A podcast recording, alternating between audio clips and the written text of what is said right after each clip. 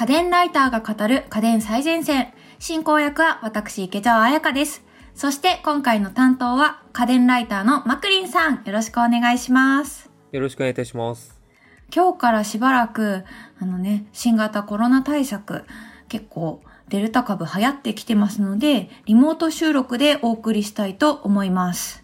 さて、今回は、モバイルバッテリー最前線ということなんですが、はい。実はですね、私先日充電器をなくしまして、あ、おっしゃってましたよね。はい。ちょっとマクリンさんにご紹介いただいた充電器を買おうかなと思って電気屋に走ったんですけど、はい。あの今めっちゃめちゃ充電器売れてるらしくて、在庫がなかった です。あと、僕、この間紹介したやつ結構家電量販店だと売ってないかもしれないです。あ、そうか。じゃあインターネットで買うのが。いいんですね。そうですね。もしかすると。ちなみにどれ買われようとしたんですか？えっ、と、アンカーのちょっうんと買おうかなと思って聞きに行ったら、うちではアンカー取り扱ってませんって言われちゃいました。ああ、なるほど。確かに一部でしかまだ店頭だと出てないかもしれないですね。そうなんですよね。ちょっと今度はインターネットで購入したいと思います。はい。というわけで、前回のその充電器の回結構好評だったんですよね。ん。あ、よかった。私もね、欲しいなと思ってしまったほどに。で、今回はですね、まあ、同じようにリモートワークに便利な、今度はモバイルバッテリーをご紹介したいなと思ってるんですが、モバイルバッテリーはもうヘビーユーザーの方だったら常に持ち歩いたりとかしてる方も多いですしね。まあ、キャンプとかに持ち歩く、まあ、ポータブル電源と呼ばれるモバイルバッテリーのでかいバージョンなんですけど、まあ、そういったのを持ち歩いてる方もいらっしゃるので、結構愛用品1個持っとくと便利ですよね。そうなんですね。うんモバイルバッテリーでもすごいいっぱい出てるじゃないですか。めちゃくちゃ出てます。うん。はい。選ぶ際のポイントってありますか？いくつかあるんですけど、やっぱりあの、モバイルバッテリーって家電量販店じゃなくて、こう、アマゾンとか楽天、ヤフーみたいな通販、まあ、EC で売ってるケースが多いので、ラインナップも多いので、基本的にはそこで見ていただくことを想定しての、ちょっと一つ選ぶポイントなんですけど、うん、うん、うん。そういった EC サイトで買うときって、結構こう、カスタマーレビューとか口コミって見ないですかね？ああ、見ますね。やっぱり、まあ、率直に言うと、本物じゃないレビューっていうのも、まあ例えば Amazon のカスタマーレビューとかにも混ざってたりするんですよ。ああ、ちょっと日本語が怪しいカスタマーレビューとかたまに見ないですか？見ます、見ます。見ますよね。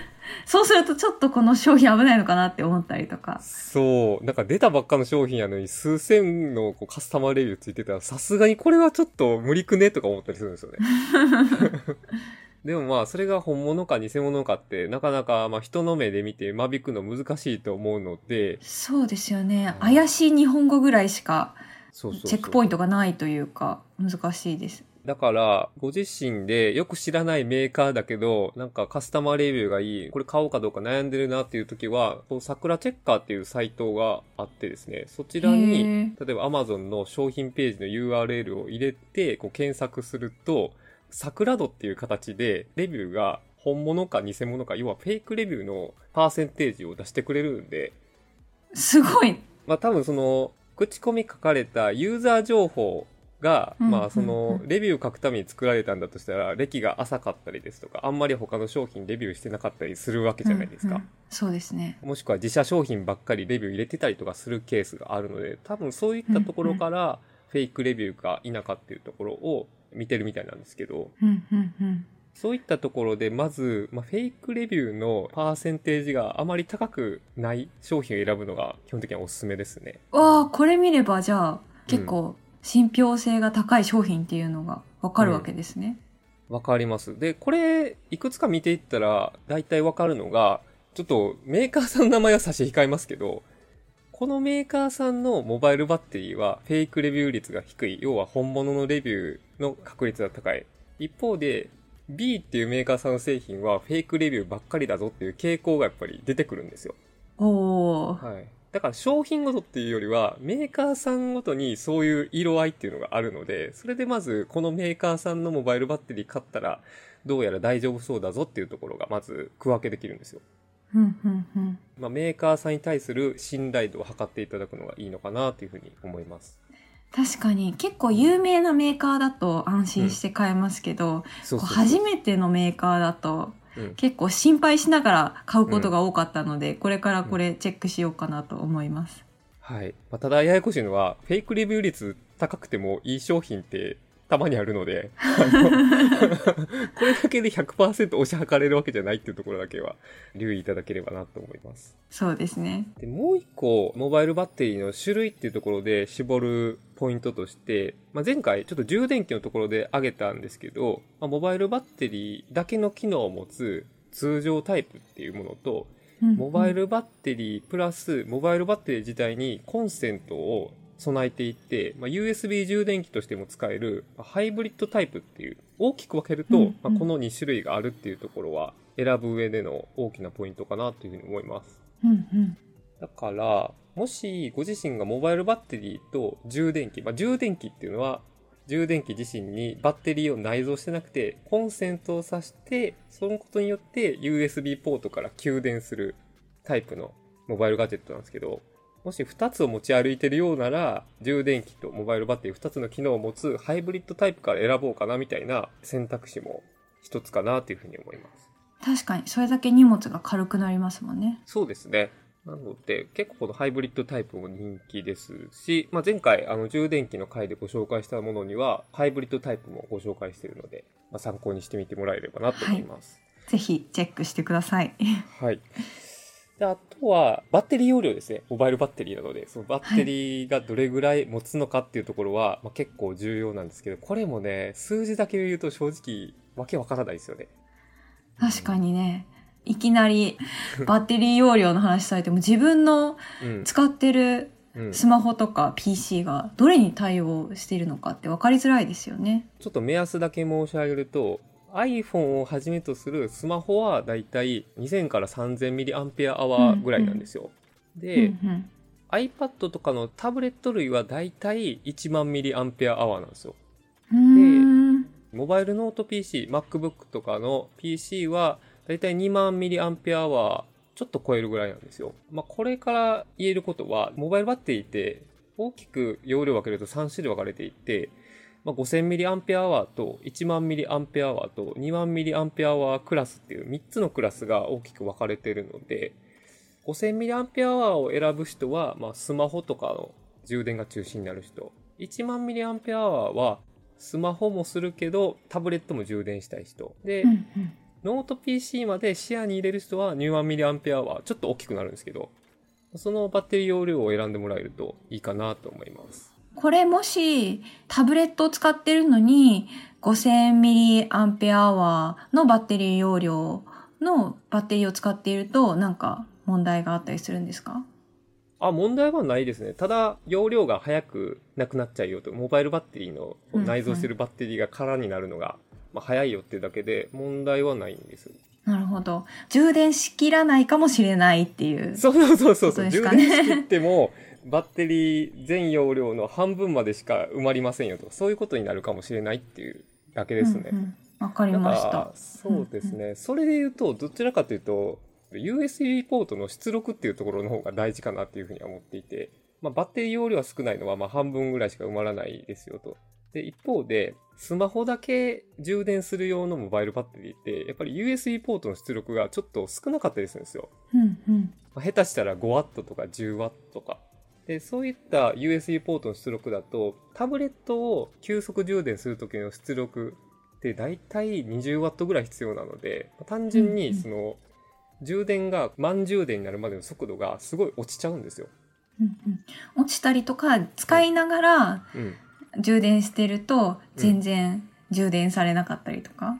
そうです、そうです。使いながら、そういうことが起こるそう。使いながら充電してると、あれ全然バッテリー増えへんやけど、みたいなことが起きたりするんですよ。出ていく電力のが大きくなっちゃったりとかするんで。なるほど。これについての目安はどれぐらいですかね？繰り返しになっちゃいますけど、充電器の時と基本同じで、一般的な、まあ、例えばスマートウォッチとか、ガラケーとか、スマホの中でもちょっと古めのやつだったら大体 10W で大丈夫でして、で最新のスマホ、まあ、iPhone12 とか、まあ、iPad とか、そこら辺になると 20W ノート PC の中でも比較的軽めの MacBook Air ですとか、Nintendo Switch が 30W。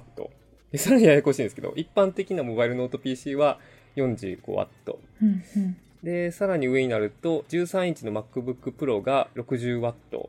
で、モバイルノート PC 一番でかいのは、16インチの MacBook Pro っていうのが、まあ、96W、だいたい 100W 近え、く。こんな違うんだ。そうです。これは、充電器のところでもちょっとだけ語らせてもらったんですけど、かなり細かく分かれてるので。だからバッテリー容量と合わせて、やっぱり USB ポートの出力っていうところも、どうしても見てもらう必要っていうのは出てきますね。でこれで用途に合わせて選んでくださいということですね。そうですね。難しいと思うんですけど。うんう。うんまあ、こういった前提を踏まえつつ、はいおす。すめ商品を紹介していただこうかなと思います。はい。承知しました。で、まずですね、充電器の時にも紹介して、まあ冒頭でも上がりましたメーカーさんのアンカーさんから。は。はいい。パワーコア3 Slim 5000 with built-in USB-C ケーブルっていうすごい長い名前ですけど、めちゃくちゃ薄いですね。そうなんです。っていうのが、スマホとの重ね持ちを前提に作ってるので、重ねてもど大丈夫なぐらいの薄さにしてるんですよ。へえ。下手したら、こう、これぐらいの厚みのケースありそうぐらいの 薄さ。そうそうそうそう。厚めのケースと変わらんぐらいかな。7.5ミリなんですよ。厚み自体は。うんうんなんか握ってたら持ってること忘れるぐらいの薄さではあります。うん。へえ。で、えケーブルも内蔵されてるんですね。あ、そうです。こ生えてす。ますね、ケーブルが。USB Type-C。だから、ケーブルをいちいち持ち歩きたくない人にはベストチョイスかなと思います。柄も、なんか、石っぽい、あ、感じそう、そうです、そうです。ストーン状のはい。ペイント柄でおしゃれな感じにそうなんです。なってますね。気になるうん。ポート出力はどれぐらいですか？ポートはケーブル側ももう一個 USB ポートついてるんですけど、両方とも 10W ですね。おー、10W ってことは、スマホの充電向けですかね。そうですね。ここで一個ちょっとあの補足だけ入れると、うんまあ、USB-C ケーブルを内蔵してるタイプと、ライトニングケーブル内蔵してるタイプがそれぞれあるので、まあ、それは、あの、お持ちのスマホに合わせて、まあ、選んでもらう形になるっていうところですね。この尻尾みたいに生えてるケーブルが2タイプ選べるってことですね。あライトニングと USB-C。あの、USB-C ケーブル内蔵のタイプでも、隣の USB-C に USB-C ライトニングさせば iPhone させますので、そういった使い方も全然できますね。だからそういう意味では、ちょっと出力は低くなっちゃうんですけど、まあ、2台同時充電なんかもできるので、意外と便利な一品かなと思います。おー、なるほど。うんうんこちらお値段いくらぐらいなんですか？えーで今公式サイトで税込み3290円ですね。おー、うんどうですかこれは？あの、どうなんだろうな。コンビニとかに売ってるやつよりはやっぱり高いですけど、まあやっぱこれだけスリム化するってなると、まあ妥当なのかなとは僕は思いますねうんうん。ケーブルの値段も含まれてますし。確かに、うん意外とね、ケーブルの値段高いですからね。そうそうそうそうそう。いいやつや高いんでね。うん。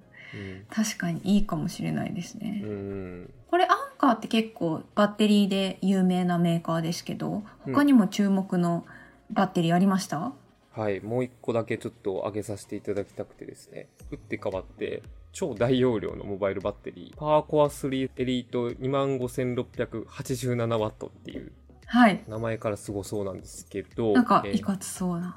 これね、ガチで外装が一部アルミでできてるんで、鈍器みたいな感じですよ。大きそうですね、これは。あ、そうですね。長財布ぐらいあります。うん、うん、うん、うん。確かに。はいで、これがですね、25,600って商品名に入ってる通り、バッテリー容量が 25,600mAh なので、本当に、まあ、MacBook とか、ノート PC も全然充電できるようなバッテリー容量に仕上がってます。すごい、そんなパワフルなのに逆にこの小学生の筆箱ぐらいのサイズに収まってるの、すごいかもしれないです。確かに逆にすごいかもしれないです。あと、何気に、アルミ外装のモバイルバッテリーって珍しいんですよ。大体プラスチックなので。確かにそうかも。この高級感というか。そうそうそう。かなり高級感はありますね。で、長財布のサイズに抑えつつ、4ポート仕様なんですよ。まあ、4つの USB ポートがついてうん、るんです。うん、うん。あ、じゃあ、同時充電みたいなことも。できます。できますか？え、しかも4ポートってことは、4つもしかしていけるんですか？4ついきます。すごいこれすごくて。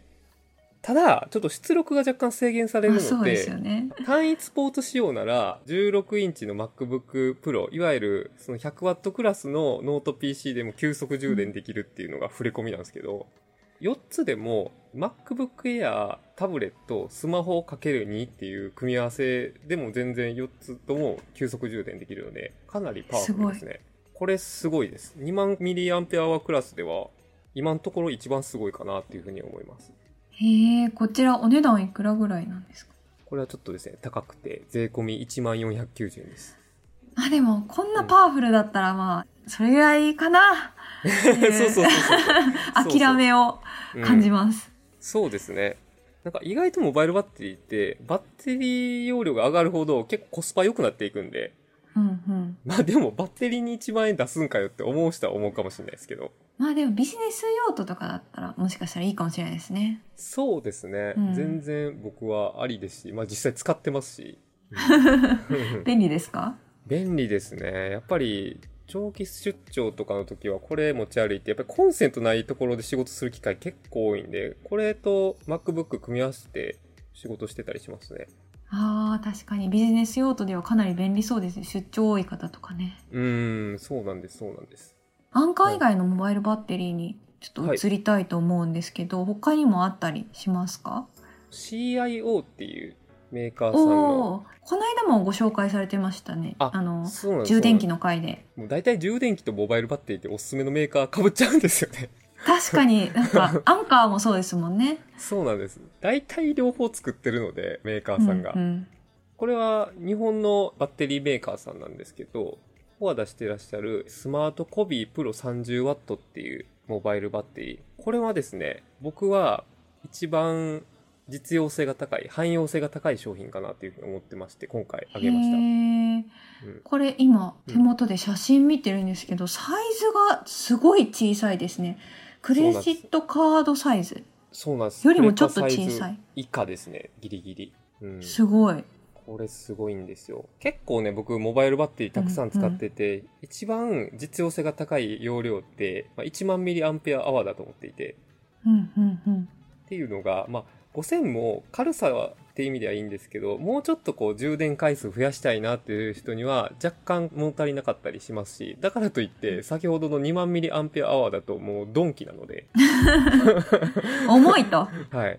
まあ持ち運びに支障がないけども、そこそこ充電したいっていう方の、まあちょうどいいゾーンっていうのが1万ミリアンペアアワーなので、やっぱ実際モバイルバッテリーの中でも1万ミリアンペアアワークラスっていうのが一番売れてますね。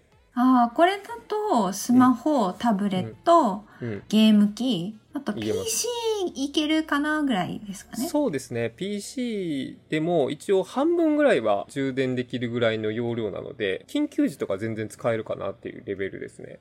うんうんうんうんで、これね、特筆すべきポイントが、1万ミリアンペアワーって大体のモバイルバッテリーが、ノート PC の充電を想定してないので、USB ポートの出力が高くても 20W 出力の方が多いんですよ。ああ、なるほど。まあ、そんな中で、この SMARTCOBY Pro 珍しく 30W 出力ついてるので、MacBook Air とか Nintendo Switch までいけるんですよ。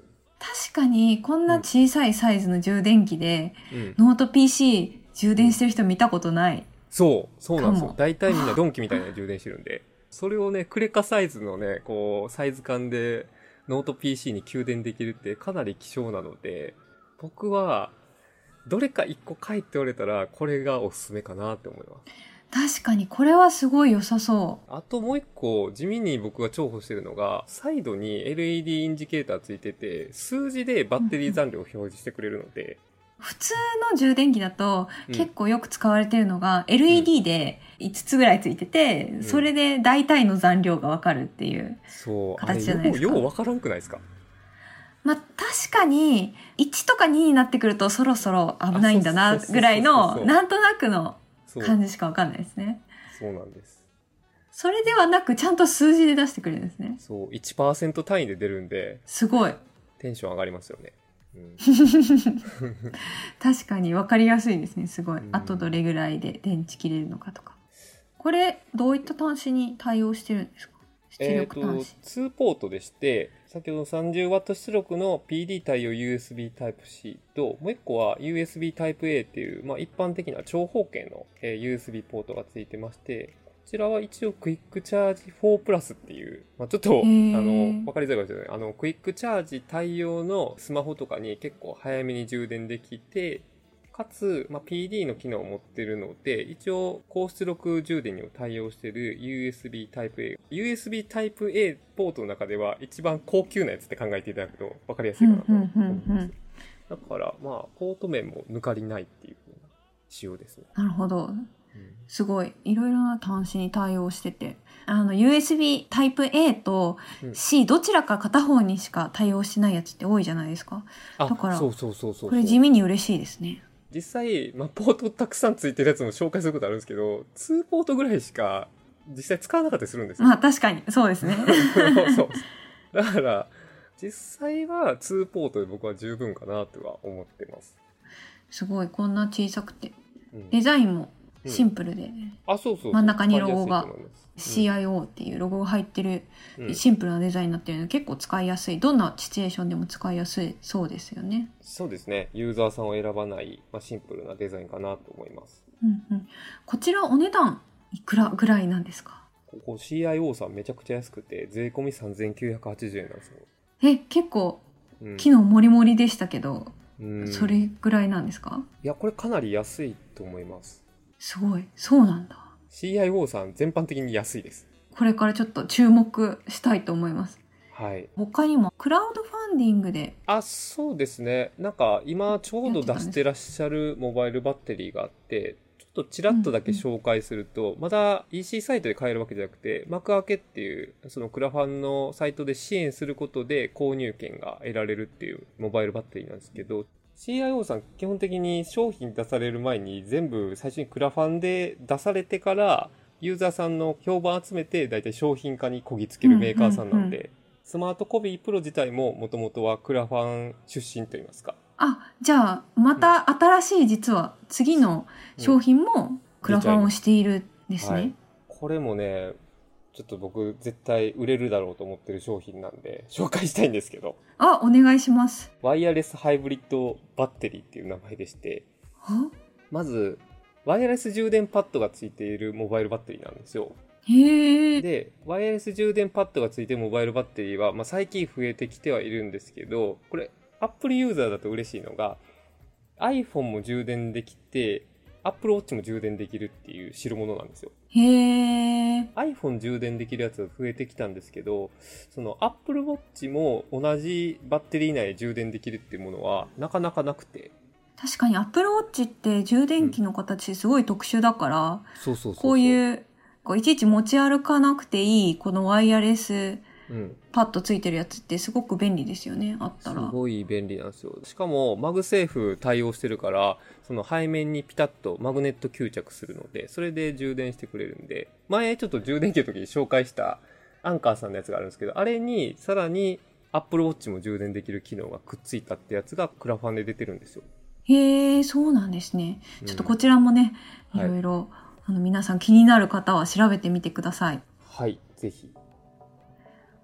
もおすすめあったりしますか？最後にもう一個だけ紹介したいのが、オーキーさんっていうメーカーのモバイルバッテリーでして、えー、ベーシックスプロっていう商品なんですけど、オーキーって初めて聞いたかもしれないです。オーキーさんっていうメーカああ、そうですね。アンカーさんとちょっと間違われる、こう、字面してるんですけど、もともとはなんか2005年にドイツで作られたメーカーさんでして、今はあの、深センに本社があるんですけど、結構面白い商品出してて、今回紹介するのが、ワイヤレス充電パッドついているタイプのモバイルバッテリーは、まあ、先ほどのワイヤレスハイブリッドバッテリー CIO さんの一緒なんですけど、スタンド機能がついてるんですよ。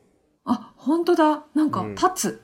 だから、こう立てかけながら充電したりとか、まあ、立てかけながら、なんか YouTube 見たい時とかってないですかねあーあうん、スマホスタンドとして使うってことですか？そう、スマホスタンドとしても使えますし、まあ、そのまま充電しながら閲覧するってこともできます。すごいそういうことか。そうなんです、そうなんです。なるほど。その充電器自体の後ろに、はい。スタンド代わりになる板がえ、なんて説明すればいいんですかね。まあ、なんかフリップみたいなスタンドが後ろに格納されてるので、それをちょっと開いてあげて横置きすることで、モバイルバッテリー自体が立つんですよ。しかもあれですね、前面のマグネットがついているところにも小さな、うん。あの、スマホ置く用のスタンドみたいなのが、あ、そうです。フリップするようになってて、そこに置いてスマホを充電しながら映像を見たりすることができるってことですね。そうです。おっしゃる通り、手前のやつもなんか切り欠きみたいなスタンド、引っ掛けになってるので、そこにスマホを横置きできるので、すごい。これだから僕個人的に池谷さんに一番おすすめのモバイルバッテリーなんですよ。確かにこれはうん動画見る、よく見る人にとっては嬉しいですね。そうなんです、そうなんです。しかも、アンドロイドだと一応ワイヤレス充電で一番最大出力で給電できるので、まあ、ワイヤレス充電って一般的に有線よりは遅いんですけど、これは比較的出力高めに出るんで、ワイヤレス充電中心に使う方でもおすすめですし、あと、ワイヤレス充電パッドつきながら、サイドに USB Type-C と USB Type-A がついてるんで、まあ、3台同時充電できるんですよ。あ、すごい。何気に。何気にすごいですよ。そこもサポートされてると。そうです、そうです。だから僕自身は結構、このワイヤレス充電パッド自体は、AirPods とか他のワイヤレス充電対応のワイヤレスイヤホンも充電できるので、充電パッドにイヤホンを置きながら、まあ、ケーブルでスマホ2台充電したりとかすることもありますし、あもちろんね、まあ、スマホ、スマホ、スマホみたいな、ちょっと充電出力落ちちゃいますけど、そういう風なこともできるので、まあかなり汎用性は高いモバイルバッテリーかなと思って、今回入れました。ありがとうございます。こちら、お値段いくらぐらいでしょうか？税込み4980円ですね。ちょっと CIO さんが安すぎただけで、僕はこの値段は妥当だとは思いますけど、はい昨日考えると。なるほど。うん確かに、バッテリーってこれぐらいのイメージがありますね。ああ、そうですね。そうですね。ううんん。はいというわけでね検討ください。はぜひご検討いただければと思います。今回はモバイルバッテリー最前線をお送りしてきました。家電最前線の番組ツイッターや番組ホームページでも今回紹介した商品の写真などを載せています。番組ホームページへのリンクはお聞きのポッドキャストアプリの番組概要欄にありますので、ぜひご覧ください。そしてここで番組からリスナーの皆さんへのプレゼントのお知らせです。9月のプレゼントは、シャープ51、なんともおしゃれな今時ホットプレートの回でご紹介した、プリンセスの美しすぎるホットプレートより、最近発売されたコンパクト型テーブルグリルミニピュアを1名の方にプレゼントいたします。応募にはキーワードが必要です。今回のキーワードは、100、数字の100です。お聞きのポッドキャストアプリの番組概要欄、または番組のホームページやツイッターのプレゼント応募リンクからご応募ください。締め切りは10月15日金曜日です。次回も家電ライターのマクリンさんが担当、早いインターネット回線を選ぶコツというテーマでお送りいたします。マクリンさん、次回もよろしくお願いします。よろしくお願いします。